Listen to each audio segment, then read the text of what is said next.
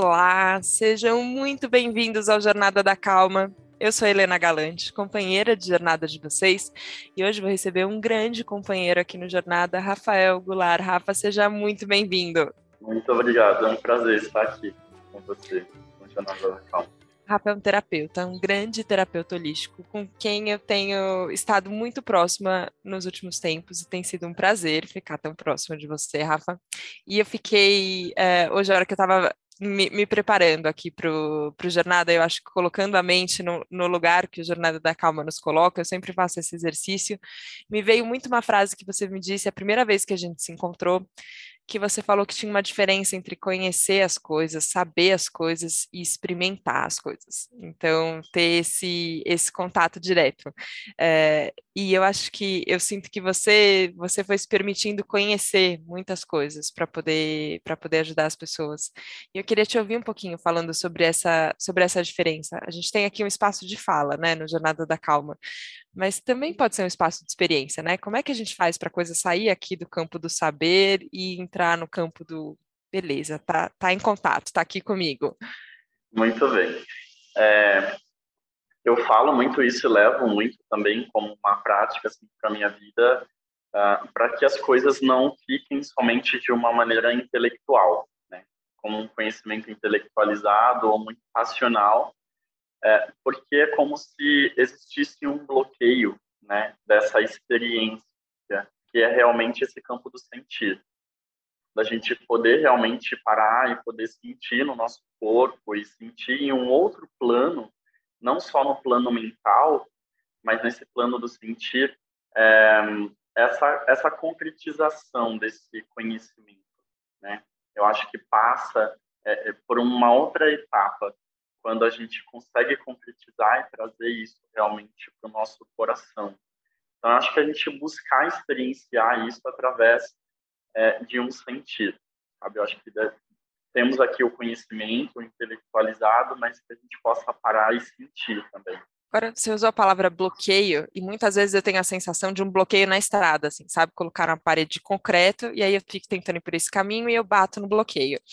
É, e, eu acho que também tem um, uma sabedoria nossa de, às vezes, desviar do bloqueio para poder desfazer esse bloqueio, né? E às vezes isso inclui pegar uma outra estrada, que não é a estrada que a gente está acostumado, não inclui? Sim, super, exatamente. Que é essa, essa estrada de, desse caminho do sentido, de um caminho energético, de um caminho também espiritualista, né? desse caminho espiritual.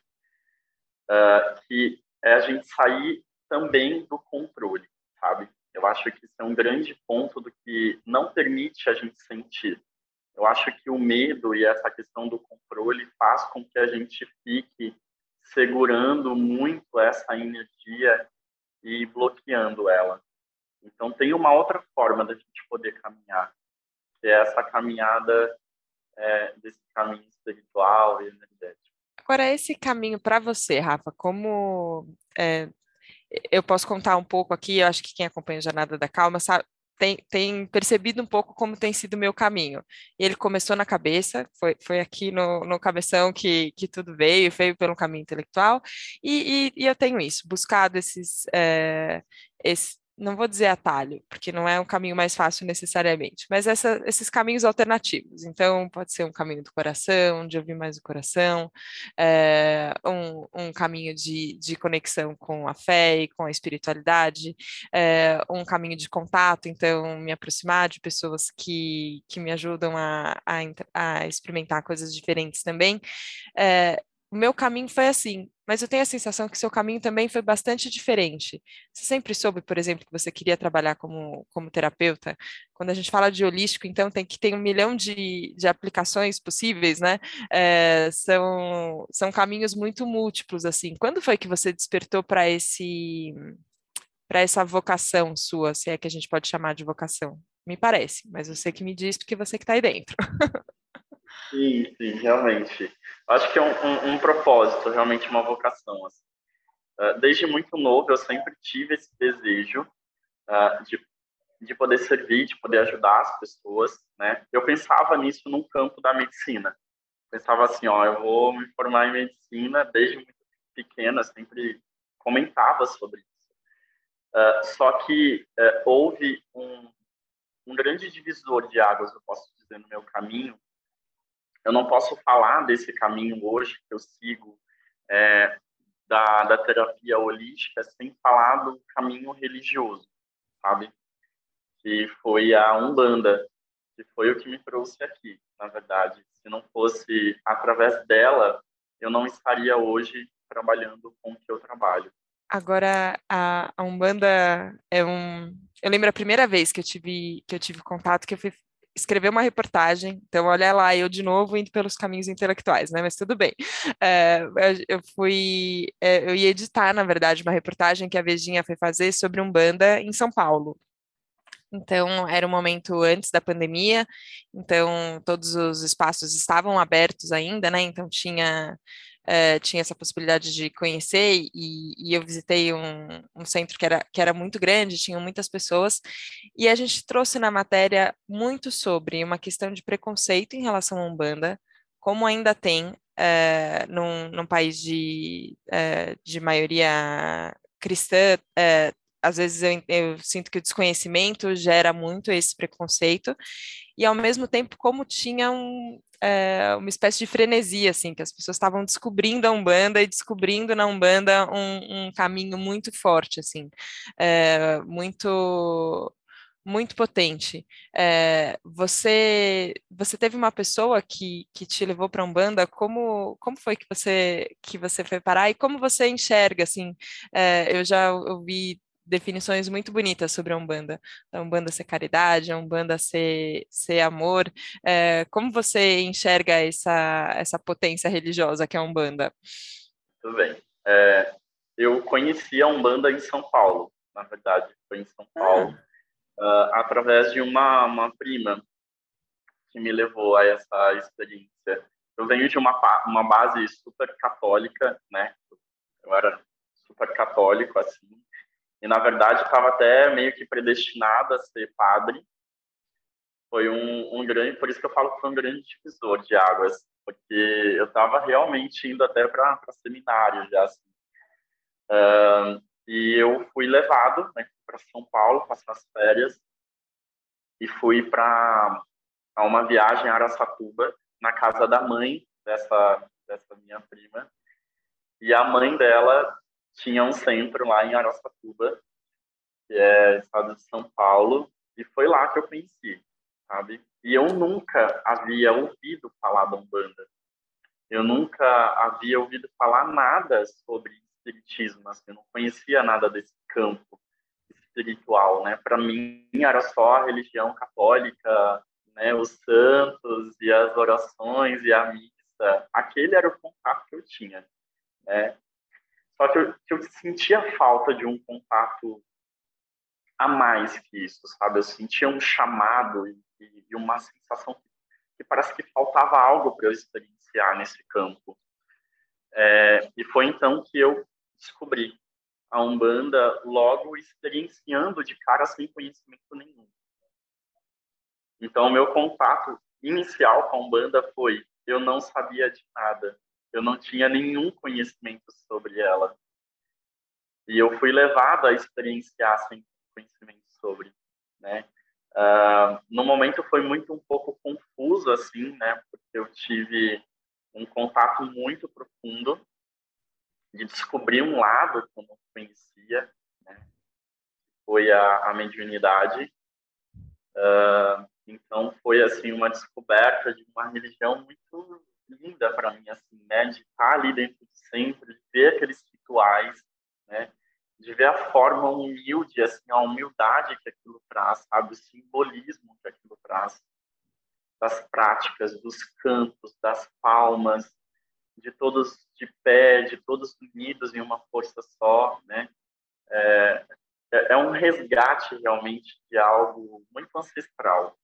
Mas eu sinto que é, a Umbanda ela vem para nos reconectarmos com os nossos antepassados.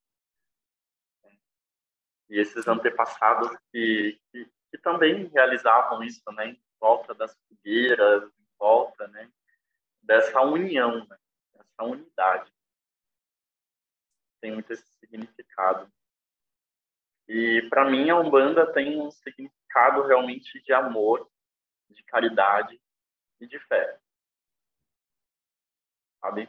Ela, ela representa a manifestação das leis de Deus, das leis divinas.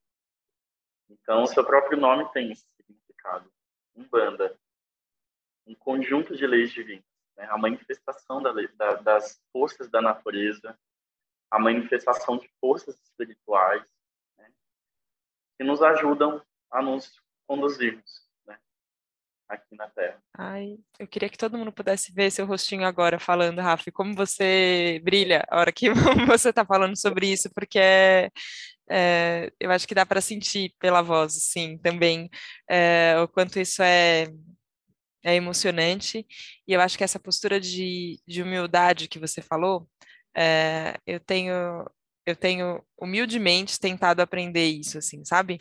Que, que a gente pode se colocar num, num lugar em que a gente se une, e eu acho que, que os rituais religiosos têm isso de muito bonito, né?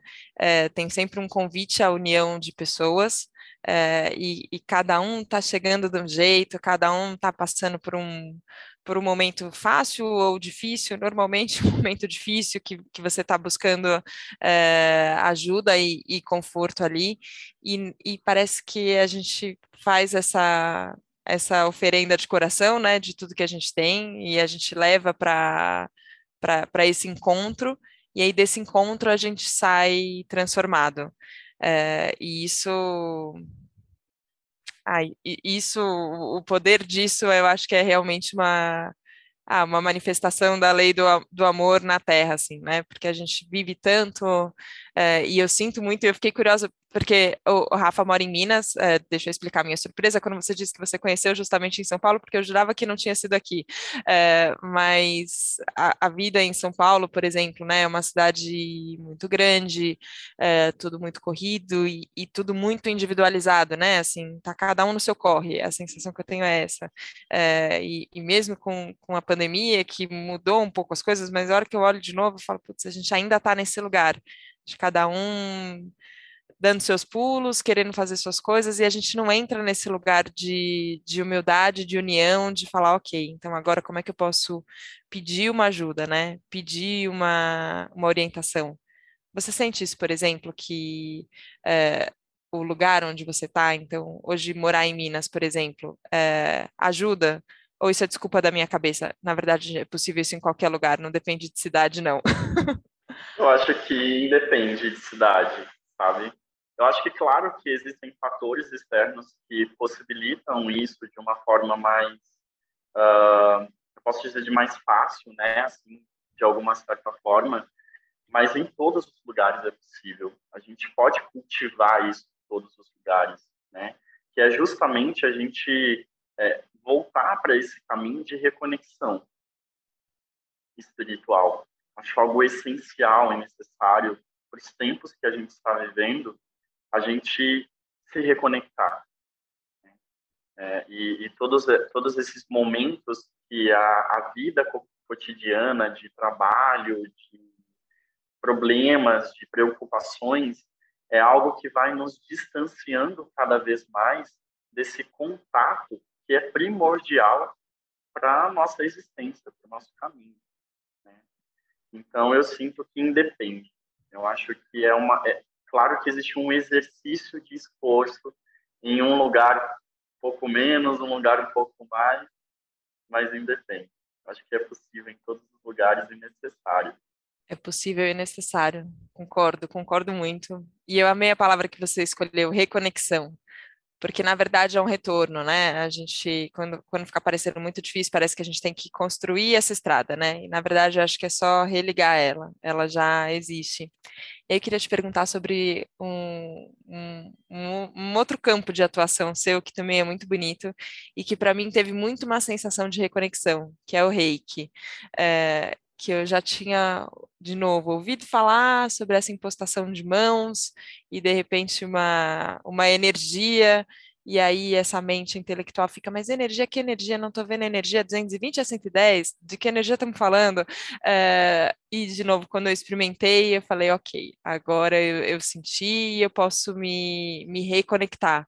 É, foi depois, então, da Umbanda que você conheceu o Reiki? Isso. A Umbanda foi a primeira porta de entrada, né, para esse caminho. E logo depois, a primeira técnica que realmente eu pude é, experienciar, né, e também sentir que foi um grande chamado também foi o rei. E o rei que foi também um grande divisor de águas e que me fez estar aqui hoje onde eu estou, né, trabalho de terapias. Agora, como ele funciona, assim? Porque tem, é, e enfim, o meu ponto de vista é só de, de quem recebeu, né, na verdade. É, mas, mas do ponto de vista de quem está tá oferecendo a terapia, como, como é esse momento de na frente de alguém, ou nem precisa ser na frente da pessoa também, é, mas o que. Como, como ela atua, assim, se a gente puder colocar em palavras? Uhum, muito bem. É, o reiki é um sistema de harmonização e de equilíbrio e também de reconexão com o Criador ou com a energia universal, com essa energia cósmica. Nós temos uma energia que nos dá vida e que permeia tudo aqui na Terra, que nos dá movimento. Essa energia ela é chamada de Ki. O Reiki ele realiza a condução dessa energia Ki no nosso corpo através dessa sabedoria universal, através dessa energia rei. Então, é como se fosse uma comunhão de duas forças. A comunhão de uma energia, de uma sabedoria universal, com uma energia que, que é a energia que nos move aqui na Terra.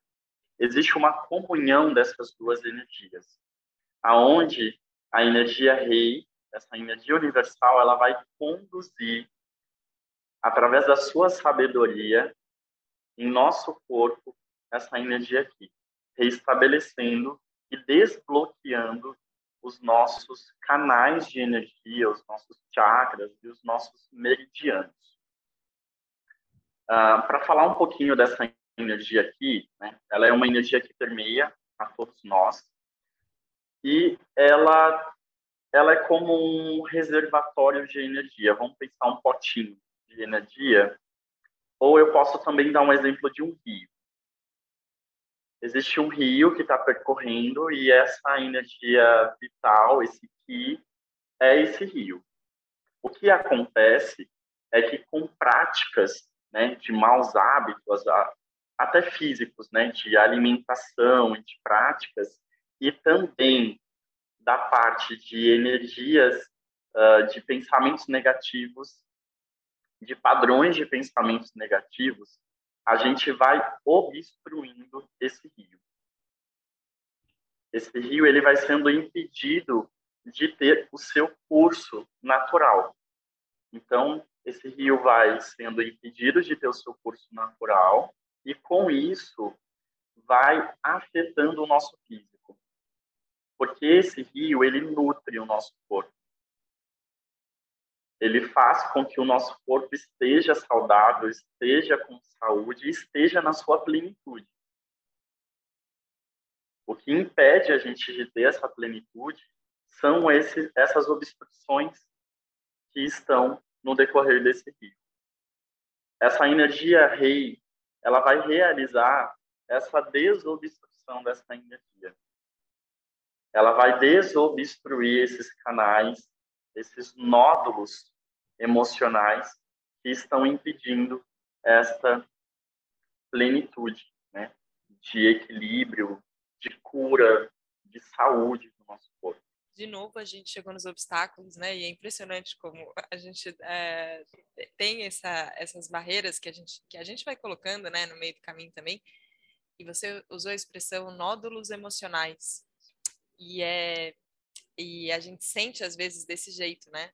tem um, um, um rancor que você guarda e de repente ele tem uma cara de uma bola na, na garganta e que você não consegue engolir direito. Parece que tem alguma coisa que não tem nada físico, né? Mas tem, tem uma emoção ali que ela não está digerida, tem uma tem tem uma barreira de, de tristeza, tem é, e, e, de novo assim como como se permitir sentir, né? Que foi por onde a gente começou tudo aqui, é, uhum. para deixar deixar mais leve, né? Deixar no final é deixar esse rio fluir melhor, né? É, é entender que ok, que talvez teve uma mudança de curso ali também, teve um episódio, alguma coisa, mas a gente, mas o, o rio não parou ali, né?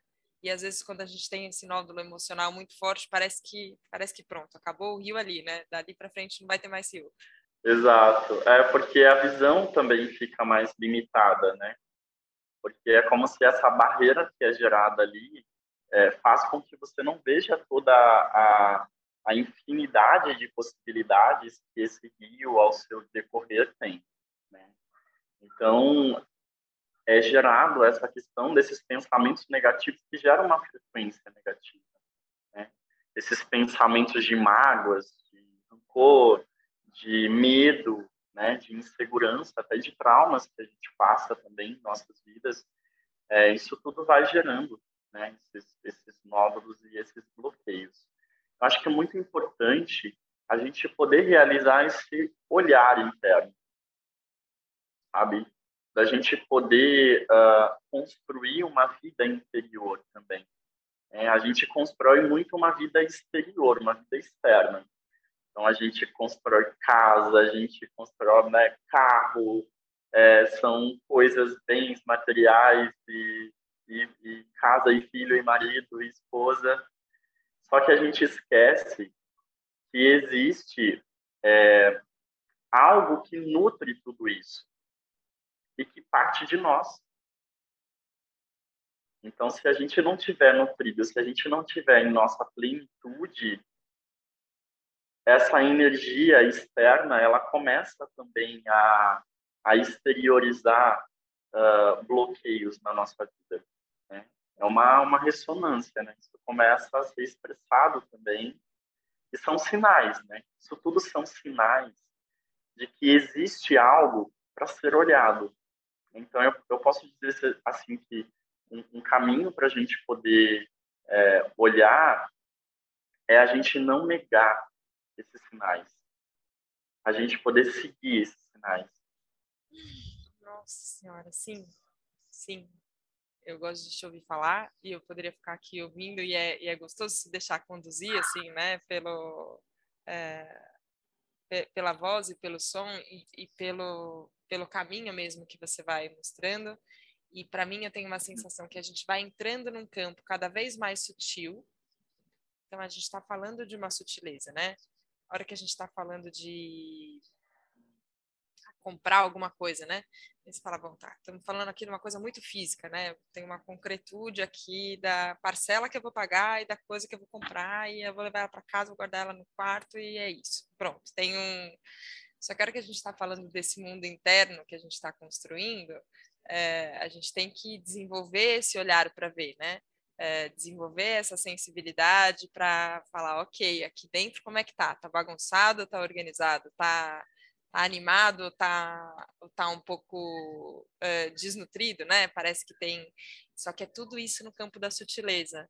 Uh, e sei, a gente vai a gente vai melhorando no campo da sutileza, Rafa. A gente vai vai ficando cada vez menos com cara de sutil e mais com cara de concreto, ainda que a gente não olhe com os olhos do corpo. Sim, porque uh, eu, eu sinto assim que a vida ela, ela nos pede isso o tempo todo, sabe? O universo nos pede isso o tempo todo. Esse é o caminho, né?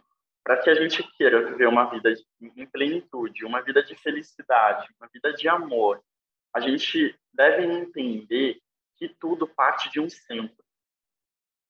Tudo parte de um centro que pulsa e que gera todas as outras coisas.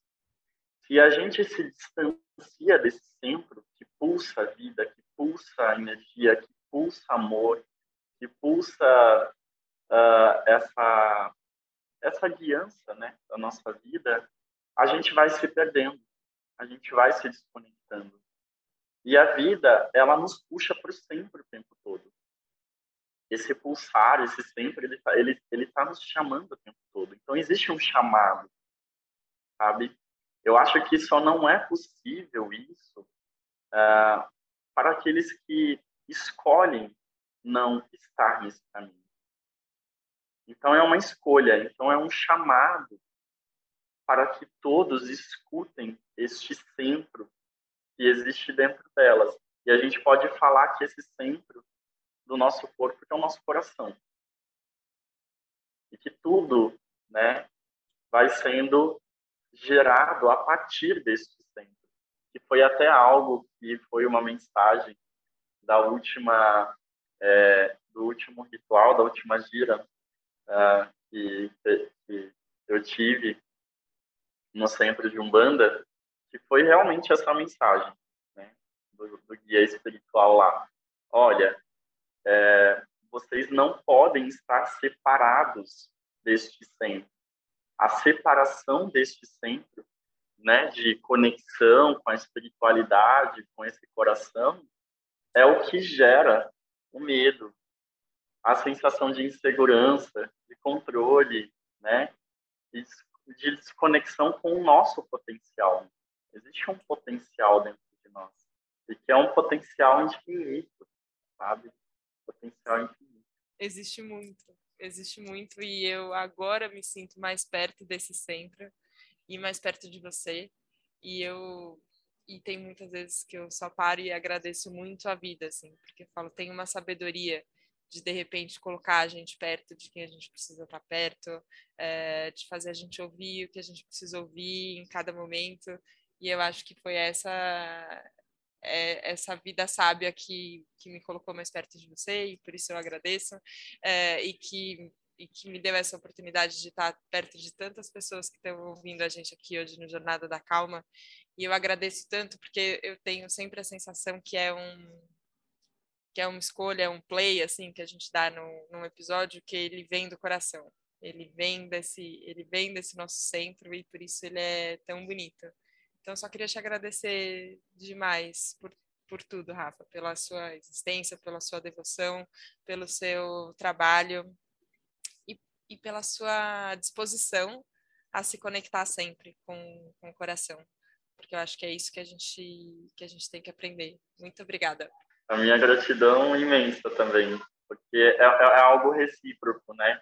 Porque da mesma forma que a gente afeta, a gente também é afetado o tempo todo, né? Nós estamos afetando e sendo afetados.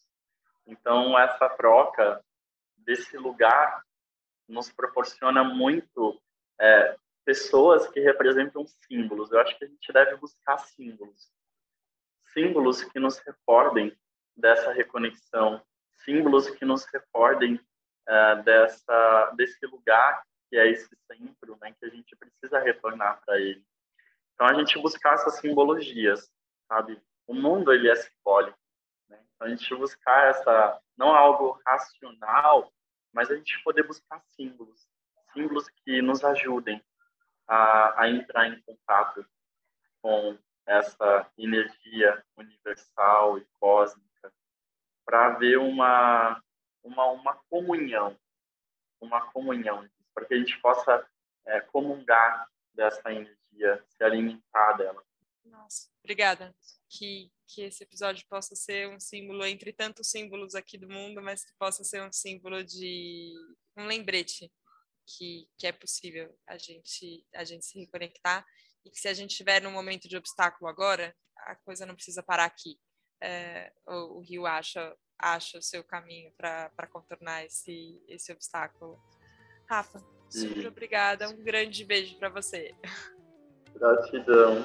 Ah, eu, eu gostaria de deixar. Eu posso deixar cinco princípios Pode, do rei? Muito, por favor. Eu gostaria de falar desses cinco princípios só, que é que eu indico super para todos pratiquem em casa esses cinco princípios que é uma chave para alcançarmos a felicidade.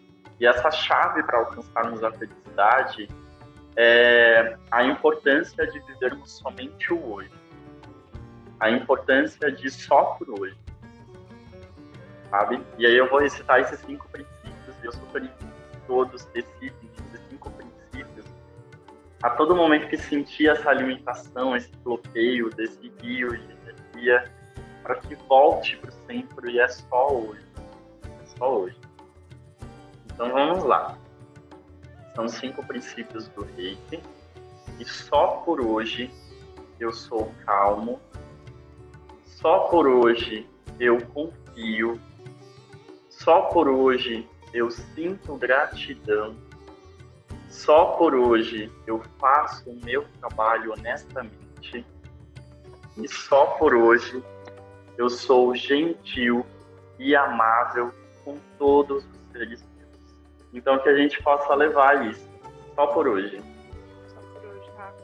Obrigada. Eu amo você. Obrigada pela sua presença por hoje e por todos os dias. Obrigada a todo mundo que acompanhou a gente aqui no Jornada da Calma. Que, que você possa seguir esses cinco princípios e todos os aprendizados que você teve aqui hoje, só por hoje, todos os dias da vida. Obrigada, obrigada pela confiança, obrigada pela abertura, obrigada por se conectar com o seu coração e estar aqui com a gente. A gente se vê na próxima segunda, no próximo Jornada da Calma. Um beijo.